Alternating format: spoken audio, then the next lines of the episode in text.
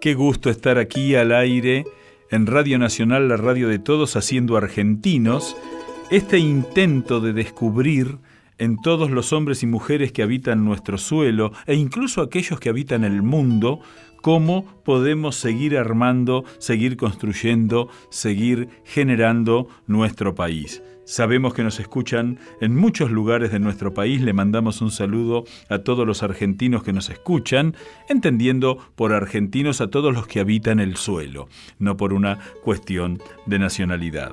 Hoy vamos a darnos un enorme gusto y además vamos a aprender mucho porque vamos a charlar con una de las mujeres que más ha hecho por los derechos de la mujer una verdadera constructora de ciudadanía como es Dora Barrancos. Por eso vamos a escuchar un tema musical. Ana Prado, tu vestido. Hoy te pusiste tu vestido, el prohibido. Vos inconsciente, tan decente desmedida. Tu figura se la lleva a la calle, ese farol y en la esquina te espero. Desmedida, inconsciente, sin alivio.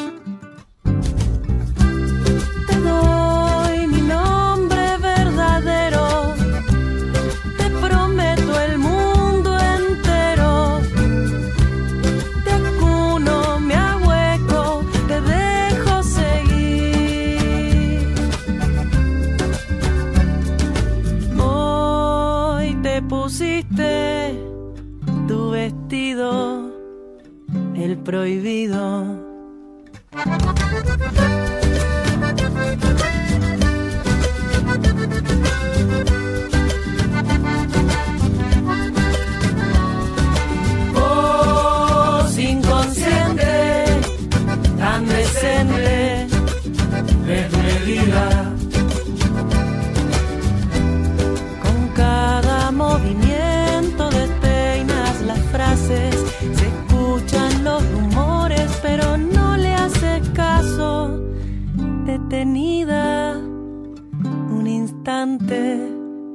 Sin medida.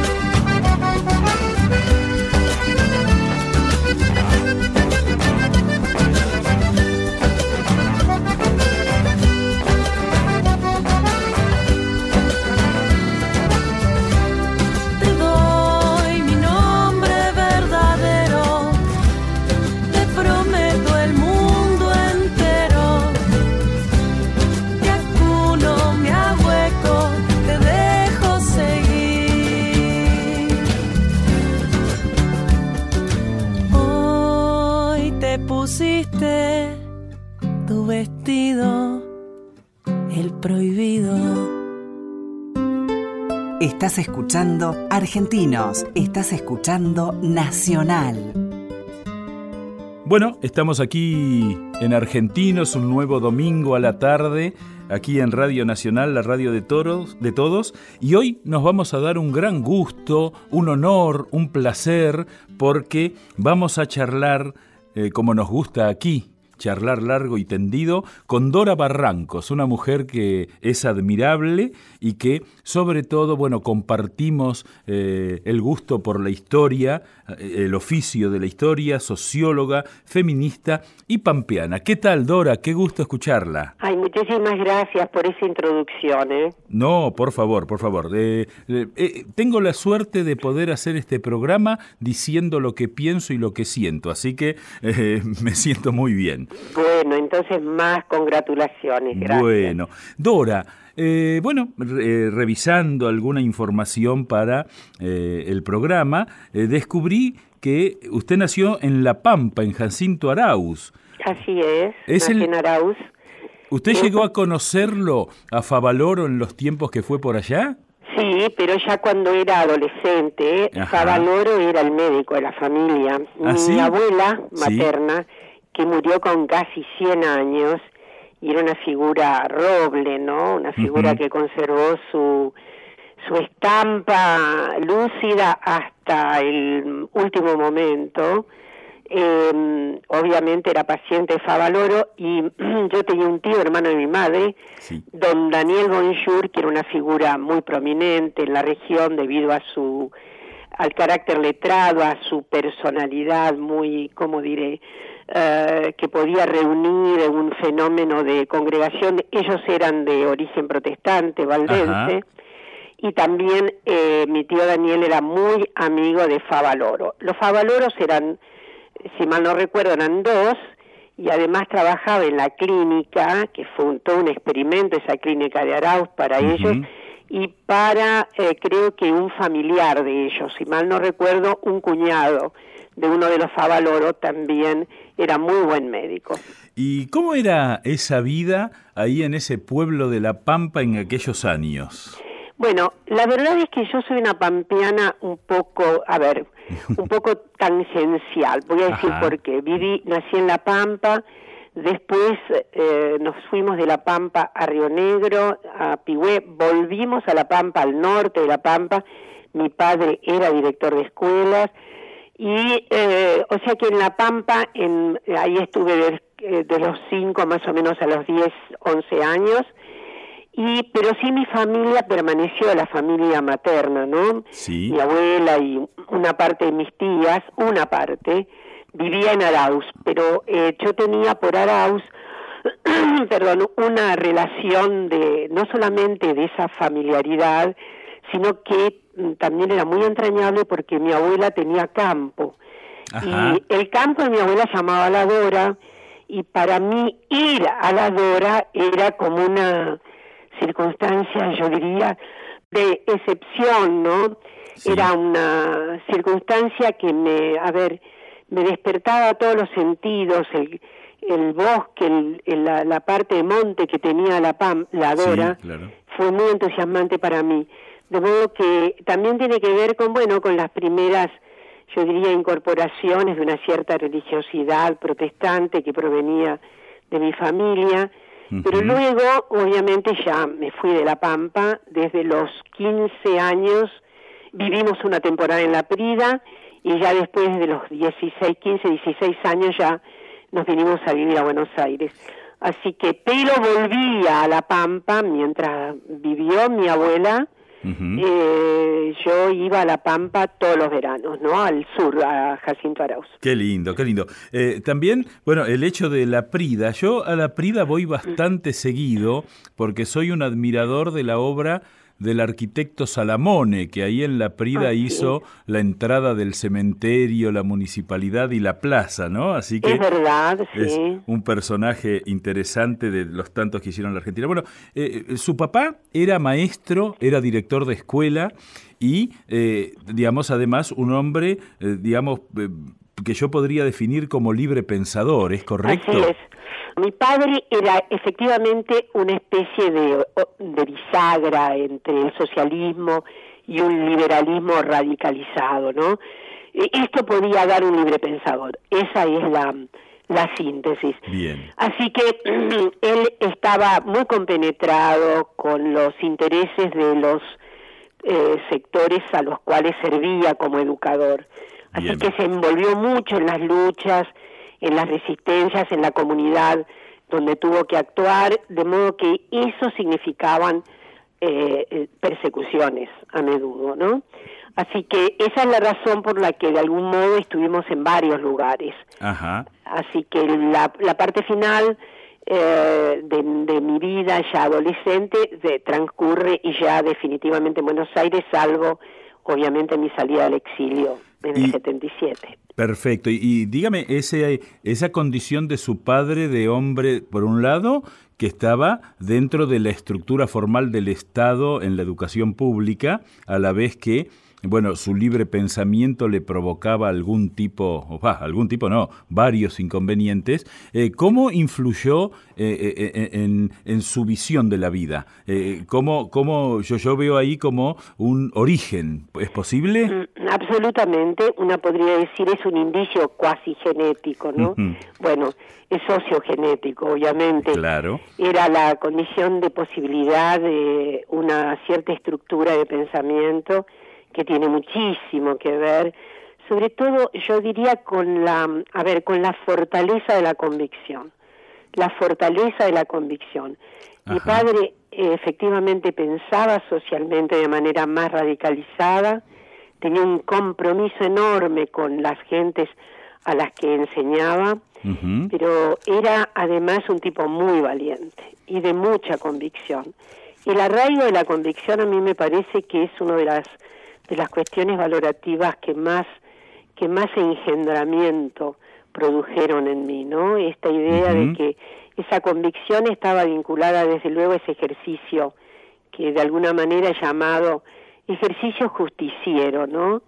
Eh, gente que estamos, mi padre y yo, muy sensibilizadas hemos, ah, frente a la cuestión de la injusticia cualquiera fuera su eh, su condición, su, manifestación, ¿no? Entonces sí, eso me parece que es un, una circunstancia que le debo al, a mi padre, ¿no? Y el hecho de entrar en la universidad, ¿no? ¿Cuál era eh, allá por el 57 eh, la intención, Dora? ¿Qué, qué, quería estudiar? ¿Qué quería, ¿De qué quería recibirse? Bueno, yo era, era tenía tenía muchas sensibilidades, era una lectora tremenda, yo recuerdo que leía abrumadoramente. He leído textos que ahora me gustaría revisitar porque seguramente eh, tendrían otro, otra interpretación. Bueno, en mi primera vocación, debido justamente a esta suerte de litigante que era mi, mi figura, imaginé que derecho era el trazado ideal para mí. y así fue que me inscribí en Derecho, ¿no? Cuando egresé de la escuela normal en el 58-59 me voy a Derecho y teníamos que hacer un ciclo introductorio que fue fascinante porque había mucha materia vinculada a derecho, pero no estrictamente del derecho, introducción a la filosofía, por ejemplo. ¿no? Bueno, aún, aún en esas, en esas eh, facultades que uno imagina un poco más áridas en el sentido del pensamiento, eh, la, la, Universidad de Buenos Aires y la Universidad Pública tenía una enormidad de desarrollo intelectual, ¿no es cierto? Por supuesto, y además había gente en ese momento, eh, en fin, era un momento, yo diría, de transición muy, muy anotado desde el punto de vista historiográfico. Entonces, yo tenía eh, sensaciones muy extrañas respecto a mis, eh, digamos, a todo el deslumbramiento que producía esa, esa nueva experiencia de saber. Pero bueno, yo después hice introducción al derecho que me, digamos, me, el, texto de Carlsen lo tengo casi todo completamente anotado internamente. Y luego me di cuenta ya cuando se comenzó con las comenzaban las materias regulares de derecho que todo lo que tenía que ver con codificaciones parecía interesante pero no era exactamente lo que yo deseaba. Y yo deseaba ver la carnadura humana yo deseaba ver algo que entrañablemente me pusiera cerca de los sujetos. Y la norma era como una exterioridad de los sujetos. Eso no, no me entusiasmó para nada y ya la segunda materia dije esto no es para mí y ahí ya procuré eh, las carreras de filosofía y letras. ¿no? las carreras porque hasta que me puse en claro de que, bueno, me determiné por sociología. Ahora, qué interesante eso que usted dice y que tiene que ver con eh, el derecho. El derecho intenta plantearse plantarse en una posición objetiva, ¿no? En algo que no tenga que ver con el hombre individual, sino con, bueno, las normas para todos. Y eh, a veces qué dificultad va surgiendo en la filosofía del derecho eh, en el caso concreto, ¿no? Es como una, mm. es una paradoja que, que sigue teniendo tensiones enormes. Así es, es como si se tratara de andariveles diferentes, ¿no? Claro. Porque, claro, después la norma positiva es, es, es, no eh, digo para nada que no sea muy interesante, le cuento algo. Sí, sí. Últimamente he vuelto eh, a la sombra del derecho porque por razones de mi camino en orden a la investigación histórica y social de las relaciones de género de las mujeres, ahora eh, tengo que me encuentro en una situación de tener que dar clases y seminarios a magistrados, a magistradas, y he, y he vuelto sobre el derecho. Y es interesante lo que me ocurre, ¿no? Porque eh, encuentro, sí, una perspectiva bastante diferente de aquella que me alejó del derecho en su momento, ¿no? Así que bueno, estamos haciendo algunas amistades tardías con el derecho. Qué bueno, qué bueno. Y me gustaría, Dora, que ahora eh, charlemos sobre, digamos, esos años de, de búsqueda en el ámbito universitario que también significaron eh, el inicio de una militancia política, ¿no? Así es. Eh, mm, en primer lugar, obviamente, mi generación eh, de mujeres es la generación que irrumpe de manera masiva en la universidad. Entonces ahí todo tenía un color mucho más, yo diría, mucho más eh, alterado, ¿no? Y se, había salido de la monocordia. Claro. Eh, sí, sí, no eran los tiempos la, de... La monocordia y los varones en, en, las aulas. Yo eh, eh recuerdo perfectamente, ya en derecho había bastante mujeres, a pesar de que Carmen Ajibay, por ejemplo, recordó siempre que su profesor le dijo, ¿qué hace usted aquí? ¿no? Bueno, usted sabe, eh.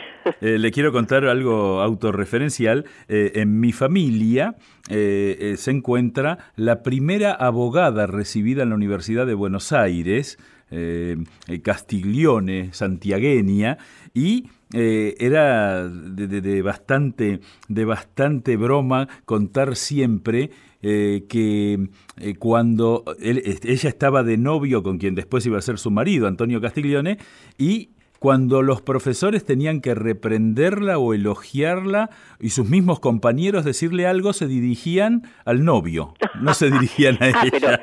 primero, felicitaciones por esa ancestra. ¿eh? Bien, bien. claro, era, yo ahora que sabemos bastante más de esto, voy a decir que obviamente las mujeres y el orden jurídico eran incompatibles, ¿no? El derecho no admitía, el, orden jurídico del Estado era muy misógino, muy centrado en, una en ejes patriarcales, desde luego, de modo que eh, y ahí es que, eh, sin embargo, yo en filosofía y letras ya la cuestión sí estaba muy matizada, habíamos muchas mujeres, habíamos muchas muchachas y la verdad es que ahí mismo, eh, descubriendo eh, todas esas textualidades que marcaron tantísimo ¿no? mi, mi, mi existencia y demás, bueno, también, eh, dadas las inquietudes que yo traía por el ramo familiar, digamos, en mi familia también había gente muy esclarecida políticamente y que había militado. Yo tenía una tía que fue muy famosa en el socialismo, Leonilda Barrancos, ¿no? Claro, claro. Eh, cuyo primer, su, su, marido, ¿no? La primera mujer de, de Gregorio Berman, eh, que fue una figura muy, muy importante en la reforma universitaria, fue su esposo eh, y entonces todo eso también imantaba por así decir no tenía una cuestión de imán. Y eh, sí mi primera mi primer paso en una en la decisión de militancia política lo digo siempre fue el socialismo de vanguardia no y fue notable lo que me ocurrió porque era una leva de jóvenes que nos incorporábamos así a la militancia en aquellos años y luego, bueno, este, esa economía de recursos con que la gente decía, bueno, pero esto es lo que quiere el peronismo. esto es lo que quiere el peronismo y eso obviamente no digo que redujera nuestro nuestro campo pero sí nos hizo repensar muchísimo en que había una situación de correspondencia casi sintagmática más allá de las enormes diferencias de lo ideológicas que se planteaban, pero el propio socialismo de vanguardia también hizo su una caracterizada eh, eh, de relación con, eh, digamos, varias formas más disonantes del peronismo, ¿no? Así que bueno, esa fue la, el puente, ¿no? Del socialismo a vanguardia hacia militar, después en, un poco más tarde, ¿no? Militancia efectiva y yo diría ya sin con efectos largos en, en el periodo 68, 69, en fin, hasta el año 73. algo que hay que reconocer en el peronismo es esa magia extraordinaria de lograr que todos se crean peronistas. Hay una, una broma que alguna vez eh, he escuchado que en realidad todos los argentinos somos peronistas aunque no todos son conscientes de ello. ¿No? Bueno, sí, yo creo que hay algo de eso. Fue es un movimiento de, eh, digamos que tiene una que tuvo una impronta y un derrame eh, a, pesar de todas las resistencias, ¿no? Claro. Eh, concitó una, eh, primero las clases medias, que habían sido tan adversas, la clase media sobre todo porteña, no tanto del interior, ¿no? Claro. Ahí estaba muy matizada la cuestión del peronismo, pero sí la porteña y luego esa conversión extraordinaria que hizo mi generación, ¿no? Y eso de, de, ha, ha, connotado fuertemente la raigambre peronista, en donde evidentemente se ubicaron muchísimos, muchísimas eh, formas. Eh, sigue siendo un movimiento de eh, multilateral, ¿no? Con mucha lateralidad. Y, entonces, bueno, sigue siendo ahora, en este momento, casi allí una, a ver, una, toda una incógnita respecto de, bueno, cómo, cómo va a ser su, su, su renacimiento mm, magmático, ¿no? Yo creo que ahí hay una cuestión de, no enigmática, me refiero, bueno, yo diría una hay una expectativa en torno de esto, ¿no? Pero es muy interesante porque, eh, digamos, eh, todo, toda la gente eh, que se dedica al pensamiento político o que nos interesa lo político, digamos, la discusión pasa por ver cómo se resignifica, no por ver si sigue o no. Así es. Ese es el asunto. Bueno, ahí está, el craquel es muy grande, las, las particiones han sido muy grandes.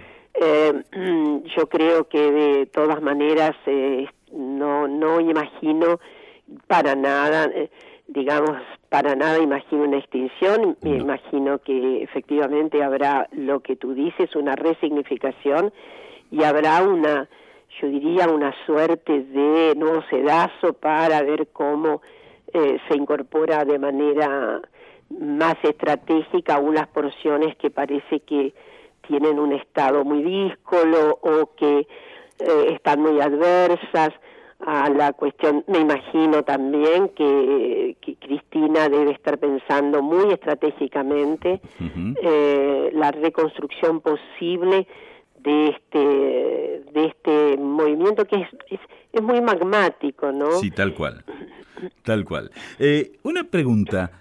Eh, eh, usted se recibe de socióloga en la UBA en 1968. Esto es, Esto es posterior a la Noche de los Lápices. ¿Cómo fue ese tiempo? Que además... La Noche de los Lápices es un, a ver, es un recuerdo imborrable, pero imborrable de veras, ¿no? No solamente en la forma, a ver, narrativa, que fue imborrable porque para mí eh, fue una noche de, de mucho riesgo, a pesar de que el riesgo en realidad fue un cálculo más bien posterior, ¿no? Claro, claro. Uno se da riesgo, por eso mm, se ha agrandado con el correr del tiempo. Claro. Yo estaba esa noche en la calle Independencia, ahí, ahí había sido trasladada finalmente la Facultad de Filosofía y Letras. Donde hoy está psicología, ¿no es cierto? Donde ahí está psicología. Bien. Y esa noche estaba a la tardecita, ya estaba cargada de, de digamos, de como diré, de presunciones, de conjeturas, eh, había una gran cantidad de reuniones, eh, nos amuchábamos en diversos rincones de la casa y voy a recordar siempre y con mucha emoción la figura de un, de, una, de un hombre notable, desaparecido él, Daniel Hoppen. Daniel Hoppen era dirigente estudiantil, eh, una figura extraordinariamente culta, eh, que podía discutir con Romero acerca de cuándo se había iniciado el capitalismo, imaginen. ¡Uh, qué bárbaro! Sí, impresionante. Y Daniel eh, hacia, yo calculo, no sé, sería siete de la tarde, ocho por ahí, eh, habíamos muchos en, la, en el hall, el gran hall, que tenía atrás una escalera. Atrás había una escalera que subía a los, a los pisos de arriba. Y este se subió sobre, yo creo que una tarima, una mesa, no sé, y con una voz muy yo diría, muy convocante y, no tenía un principio melancólico, sino todo lo contrario. Dijo, cuando los vayan subiendo, compañeros, no sé qué, eh, me explicó, está la policía ahí, que ya estaba, evidentemente estaba clarísimo que estaba agolpada la policía afuera, las puertas se habían cerrado, eh, y entonces él dijo, hizo una locución breve pero de enorme contundencia, compañeros, cuando lo suban al camión, vayan gritando su nombre y sus documentos de identidad. Ajá. Así. Wow. Entonces, eh, efectivamente, después hubo un transcurso tensísimo, las puertas eran golpeadas por la, por la infantería, hasta que reventaron la puerta. Claro. ¿eh? Se reventó la puerta de entrada. Y ahí fue, en fin, aquella avalancha de, de infantería sobre nosotros y yo tenía voy a, voy a colocar también esta anécdota que es, en fin, eh, dice bastante. Yo tenía puesto un, un sacón de que no era de cuero, era una imitación cuero, además estridente, absurdamente estridente, como dirían en Brasil, uno de esos colores que dicen llegué, acá estoy, ¿no? claro. bueno, sí, sí. color medio celeste, celeste esmeralda, una cosa rarísima. Y, y resulta que, pero eso me salvó porque cuando, en la corrida que hubo, eh, se subió por la escalera de manera tan atropellada como es posible imaginar, y ahí yo me caí, me caí y pasaron varios compañeros míos por encima, ¿no? Pero la cabeza no me pasó nada. Y como quedé caída, y en, fin, no, no, no pude ascender, y ahí sí eh, un policía me dio dos palazos. Wow. Eh, palazos que bueno, que yo mostraba después como si fuera un trofeo de guerra. Claro, claro, claro, eh, Pero bueno, eh, no fui detenida, seguramente por esa situación en la que quedé en el suelo, etcétera, y después sí lo que recuerdo es cuando, cuando ya nos, nos hicieron poner de pie, habíamos caído unos cuantos, y dijimos, bueno, acá nos van a detener, hicieron una doble fila, ¿eh? Eh, entonces por esa doble fila nos hicieron pasar a todas y todos, ¿no? Sí, Dora, ahí quiero agradecerle porque en general cuando se habla de la noche de los bastones largos, se habla de lo que ocurrió en la manzana de las luces como si hubiera sido ese el único lugar en el cual se produjo este operativo que abarcó a toda la universidad. Sí, claro, lo que está más testimoniado, visto, sobre todo porque hubo fotografías, fue el grupo de exactas, ¿no? Exactamente. Que ha sido muy narrado muy bellamente narrado, inclusive por los, los testimoniantes del periodo, las testimoniantes. Pero Filo fue asaltada igualmente, ¿no? Y la, la puerta fue completamente quebrada, ¿no? Entonces, yo no puedo decir cuántos fueron detenidos. Había varios camiones celulares afuera. Yo lo, lo, lo cierto es que sí, voy a contar algo en lo que me recuerdo, salí eh, eh, toda estremecida de la doble fila, pensé todavía que a la salida había un trecho bastante grande entre ese paso de, en, eh, digamos en, la doble fila de, de, policías y pensé que a la salida que estaba lleno de policías los que no nos habían detenido adentro si habíamos pasado esa hilera eh, nos iban a detener afuera. Pero ahí no solamente había voces que gritaban eh, váyanse váyanse váyanse una cosa así no y este y nada y yo tomé Mm, con otra gente medio muy rápido hacia la derecha y ahí nos pudimos reunir más o menos, no recuerdo, una cuadra larga y bueno, estábamos consternados. eh, consternados, pero todavía bastante erguidos, ¿no? Y este, estábamos sobre todo consternados por la gente que se la habían detenido, ¿no? Dora, me gustaría eh, escuchar con usted una de las canciones que ha elegido para nosotros en este programa, que el invitado eh, elija su música. Es fundamental porque yo creo que la música eh, expresa mucho de nosotros, ¿no? Y bueno, la invito a escuchar Honrar la Vida por Eladia Blasquez y dígame por qué Honrar la Vida. Ah, bueno, porque a mí me parece que él había hecho en ese, en ese poema y en esa bellísima música eh, una interpretación de mi propia subjetividad. ¿eh? Qué bueno. Es decir, creo que eh, me conmovió muchísimo la primera vez que escuché y dije, he ahí una especie de retablo moral de lo que siento, ¿no? Así que bueno, tengo un enorme como diría, entrañamiento por ese tema del área. Qué bueno.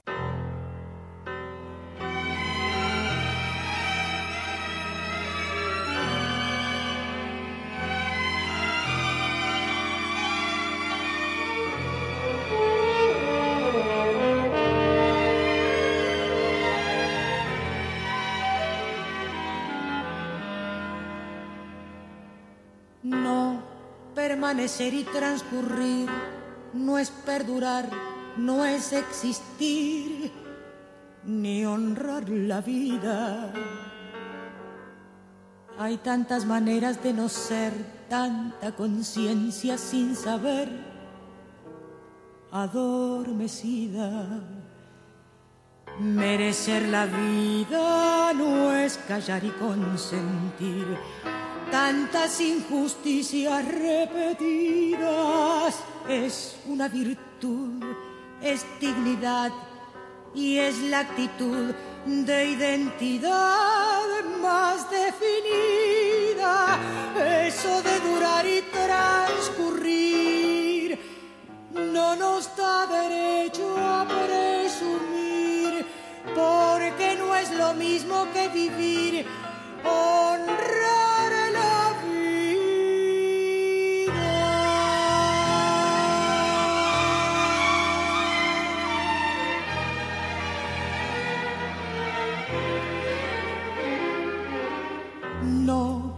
permanecer y transcurrir no siempre quiere sugerir honrar la vida.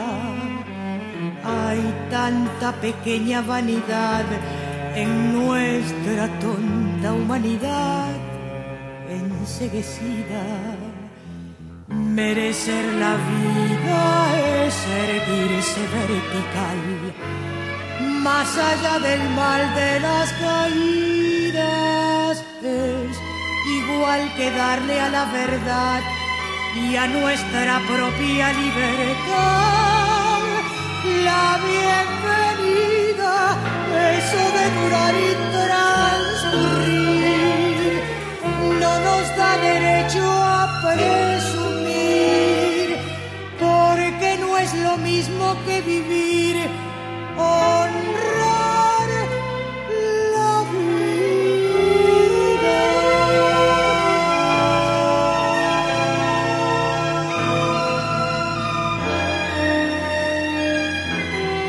Argentinos con Eduardo Lázari por Nacional, la radio de todos. En Nacional, Argentinos con Eduardo Lázari. Estamos charlando en Radio Nacional, la radio de todos, aquí en Argentinos, en el domingo a la tarde, con Dora Barrancos. Y Dora, yo quisiera preguntarle, porque usted ya recibida de sociología, pasa a eh, una institución nueva que hoy es parte del país con todos sus conflictos y tensiones, porque usted es se convierte en socióloga en el PAMI. Así es. Yo tenía eh, dos, eh, digamos dos, a mí me gustaban dos áreas de manera muy, muy particular. Una era educación y la otra era salud. En salud tiene muchísimo que ver porque, claro, en 1971, al crearse el PAMI, había un pequeño grupo de sanitaristas muy, muy importantes de la Argentina, entre ellos estaba el doctor Arnaldo Torrens. Sí, claro. Eh, nos reclutó ese grupo a, yo creo que no éramos más de 22 personas.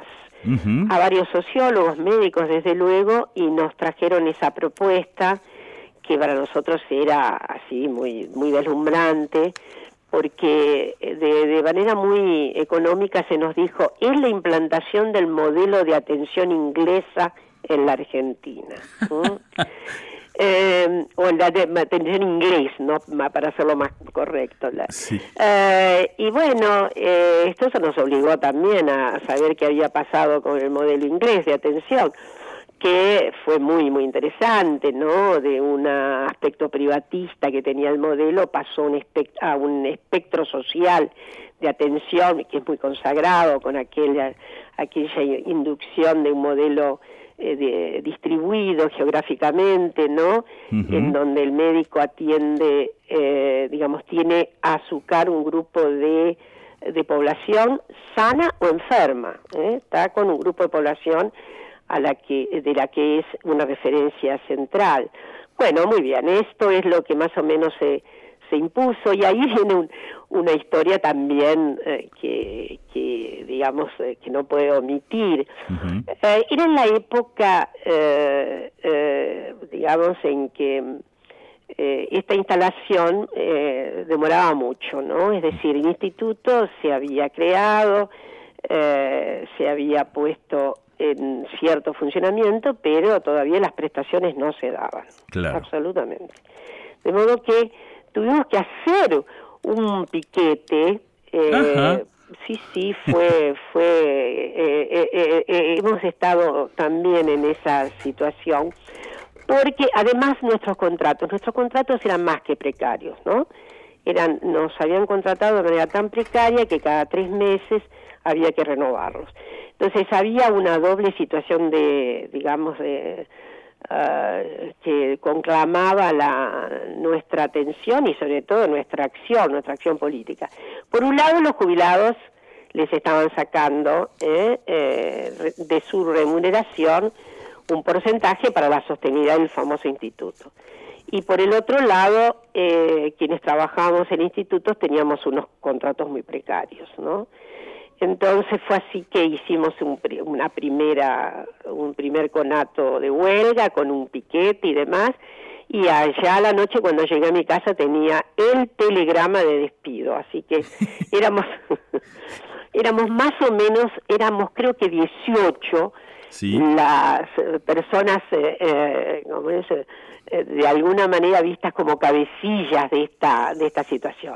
¿Y esto Pero- fue en qué año? Y esto fue en el año eh, cal- 72, 72. porque ya se venía el gran acuerdo, ya Claro. se venía el gran acuerdo nacional. Y entonces eso facilitó las cosas, porque ahí voy a contar algo más. En ese Sí, sí. momento ah, se había introducido ya en el, en el, en el PAMI, ¿no? Eh, UPCN, que estaba en tratativas para la agremiación nuestra. Claro. Y eso fue, debo decirlo, un apoyo muy importante, porque al momento de nuestras eh, de nuestros despidos, inmediatamente UPCN eh, se puso al frente y creo creo que estuvimos un mes en esa circunstancia. ¿eh? Eh, había tentativas de negociaciones parciales con algunos de, de- Con unos y no con otros, claro. Pero fue muy interesante lo que ocurrió. Nadie, nadie admitió una negociación personal. Qué bueno. Fue muy interesante. Así que luego, repuestos, ahí sí se puso en marcha el instituto. Eh, estoy tratando de acordarme del famoso ministro de Bienestar Social, Manrique. de Manrique. Manrique eh, se dice que tuvo una conducta muy interesante con relación a este grupo tan insurgente, ¿no? Eh, parece que alguien le dijo que todo este grupo era un grupo, no sé, de izquierda, comunista o no sé cómo le habrá dicho. Y parece ser que Manrique, eso me lo han contado, lo estoy pasando y si no es vero, bueno. Y parece que Manrique dijo, bueno, si yo me saco a todos los comunistas del Estado, ¿quién va a pensar? Ah, qué interesante.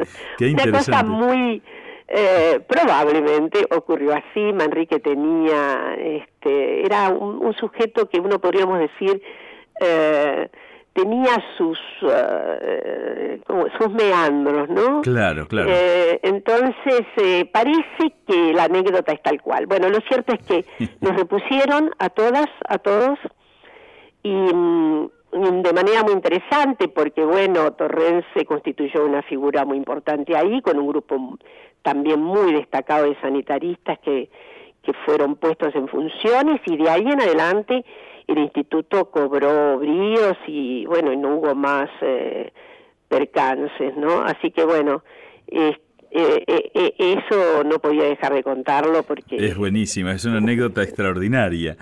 Y bueno, después viene el periodo del 73 al 76 y en el 76 eh, usted, digamos, se pone dura la cosa, usted tenía dos niñas pequeñas y ya en el 77 tiene que emprender el exilio.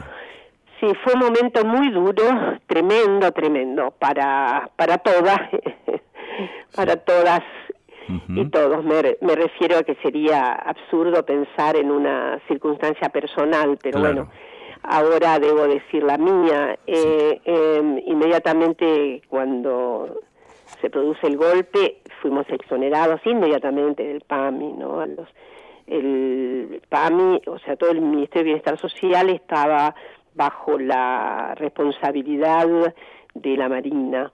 Claro. Y mm, demoraron unos días, pero nos exoneraron, digo, cuando tomaron posesión, etcétera, etcétera y yo estoy en una lista, digamos, eh, que, de inicios de toda la, la, limpieza que hubo en el PAMI, creo que era la tercera persona en la lista, en la primera lista de 21 despedidos de inmediato que nos hicieron dejar el lugar de trabajo. Cuando nos notificaron tuvimos que retirarnos del, del, edificio.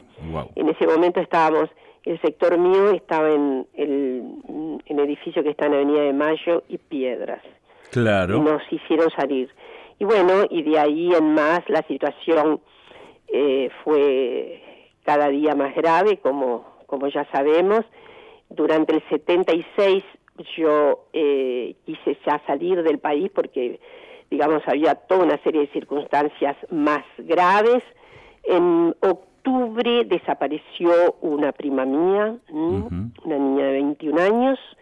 Eh, y bueno, pero ahí, ahí voy a narrar algo que efectivamente, comparados con los padecimientos de tantos y de tantas, esto parece, siempre quedó en una recámara, no nunca lo hizo ostensible, pero bueno, ya yo tenía dos niñas de mi matrimonio anterior y una niña de mi nuevo emparejamiento con Eduardo, que era médico, que es médico, y quise, obviamente al salir del país, necesitaba la, el consentimiento del padre, no lo dio, de modo que no pude salir, y fueron unos meses tremendos, esos de octubre con pérdidas tremendas, mi prima desaparecida, un íntimo amigo desaparecido en esos días, y bueno, quebrantos eh, eh, ya muy, muy, ya muy cercanos.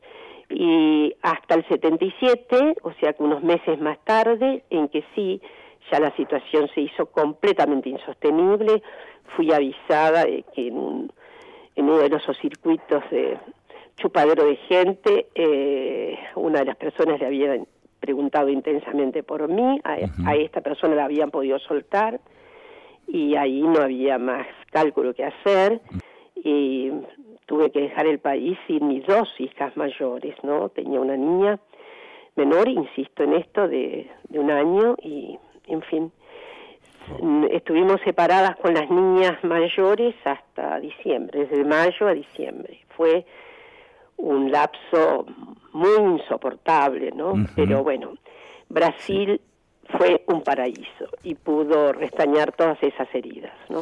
Y ahí es cuando nace su contacto con el feminismo y que incluso la lleva a conocer a Michel Foucault. Bueno, yo no lo conocí, eh, claro, yo con Michel Foucault tuve, como digo, tratos íntimos, aunque no lo conocí. Claro. Efectivamente. Foucault había ido a Brasil, fue notable porque la dictadura de Brasil se había ido ablandando y en eso había ido Foucault que había hecho una, eh, una, ¿cómo diré? Una visita muy singular, porque no tenía que ver ni con la filosofía, ni con la historia, tenía que ver con el circuito psic de Brasil. O sea, él se había encontrado con, eh, digamos, personas que eran psicólogos, psiquiatras, algunos médicos, y eso eh, fue muy, muy importante porque cuando yo llego a Brasil, eh, mi incorporación al, al, trabajo es en el campo de la salud. Y entonces es, y había en ese momento una circunstancia novísima, y era la implantación de los servicios de salud eh, en, en, la modalidad de atención primaria. En Minas Gerais estaba inaugurando atención primaria. Entonces había un reverbero fortísimo de una, ¿cómo diré?, de una, de un repensar la salud pública, en donde la figura de Foucault tenía tantísimo que decir. Así que bueno, esa fue una, para mí un descubrimiento muy, muy marcante. Eh, hice una absorción de Foucault, eh, que fue así, yo creo que de manera integral, ¿no? Claro. Y también allí en Brasil me encontré desde luego despertando al feminismo. Eh, pocas veces he sentido en este programa, Dora, la tiranía del tiempo porque realmente recién eh, me parece que estamos llegando, a, me, voy a permitir este atrevimiento de llegar a la mitad de la vida, ¿no? Porque después viene eh, el regreso a la Argentina, donde aparecen toda una serie de cuestiones como el doctorado en historia, la ser investigadora del CONICET, eh, legisladora de la ciudad, también, digamos, el tema de actualmente estar en el Consejo, digamos, en, el, en la digamos, directora del, eh, del CONICET, eh, yo le voy a proponer algo que no hemos hecho nunca en este programa, que es eh, ir cerrando aquí nuestro diálogo, pero comprometerla a que prontito nos volvemos a encontrar para hablar de todo esto que fue cuando usted ya, eh, convencida feminista además, tiene una participación extraordinaria en la cultura que no podemos hacer en dos minutos. ¿Le parece bien? Es que además esta sujeta habla muchísimo, entonces eh, sí, eh, efectivamente llegamos a la mitad de mi vida. Mm. Y yo creo que, bueno, la otra mitad fue, mm, me parece que fue mm, significativamente interesante, pero eh, con enorme gusto, significativamente interesante para mí, eso es lo que quiero decir, ¿no? Para, pero eh, sí. Eh, hubo renacimientos eh, y, y, tensiones así de, de orden intelectual que, que permitieron una otros cauces eh, en, mi, en mi vida. Bueno, yo, yo quisiera terminar este, esta primera parte del reportaje, que repito, es la primera vez en nuestro programa que ya anunciamos la segunda parte del reportaje, eh, agasajándola con un tema que sé que le gusta mucho, de Violeta Parra, que es Volver a los 17. Claro. ¿Eh? ¿Eh? Dora Barrancos, un enorme abrazo, muchísimas gracias, un enorme placer haberla escuchado y pronto nos volvemos a encontrar para seguir charlando de una mujer extraordinaria que hizo mucho por la Argentina, es decir, en definitiva, hizo la Argentina. Muchas gracias. ¿eh? Muchísimas gracias, muy conmovida. Bueno, muchas gracias, Dora. Un abrazo.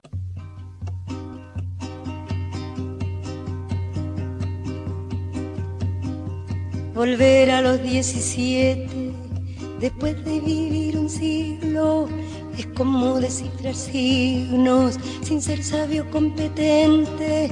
Volver a ser de repente tan frágil como un segundo. Volver a sentir profundo como un niño frente a Dios.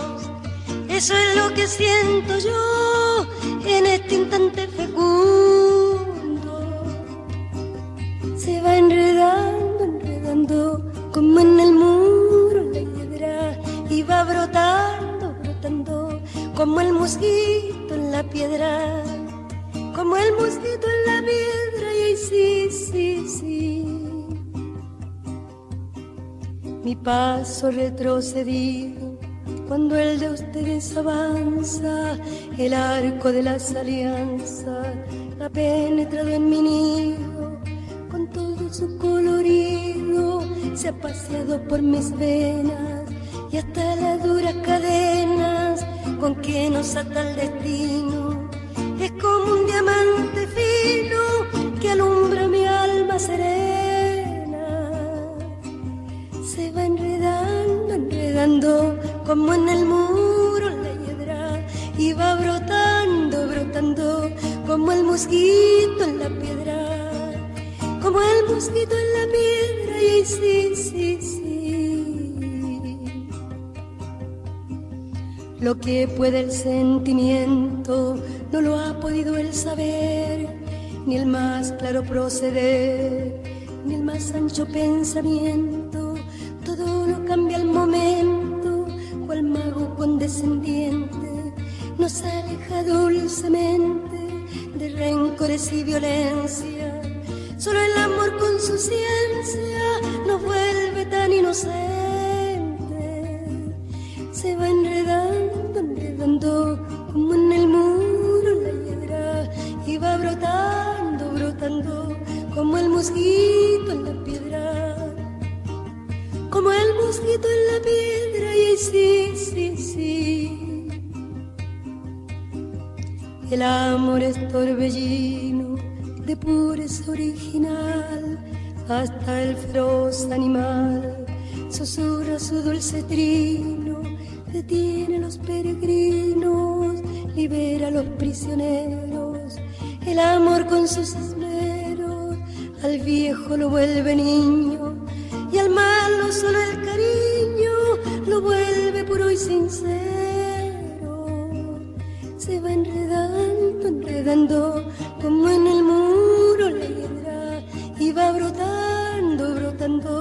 como el mosquito en la piedra. Como el mosquito en la piedra y ahí sí, sí, sí.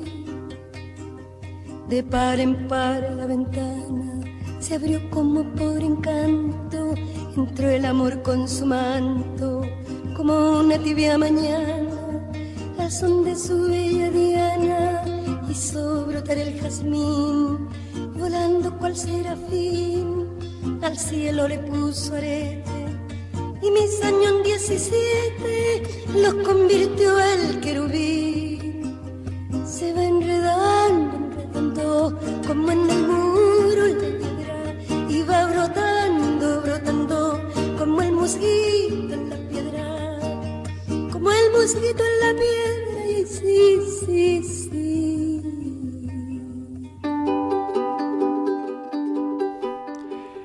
Y en esta despedida musical Adora Barrancos, programa que supongo que habrás disfrutado tanto como lo hemos disfrutado nosotros, escuchamos a Violeta Parra en Volver a los 17. Qué gusto estar aquí en Radio Nacional, la radio de todos, esta radio que llega a todos los rincones de la patria y sobre todo te quiero mandar un abrazo y decirte que todos los domingos a las 2 de la tarde estamos aquí con mucho gusto en Argentinos. Chau, hasta el domingo que viene.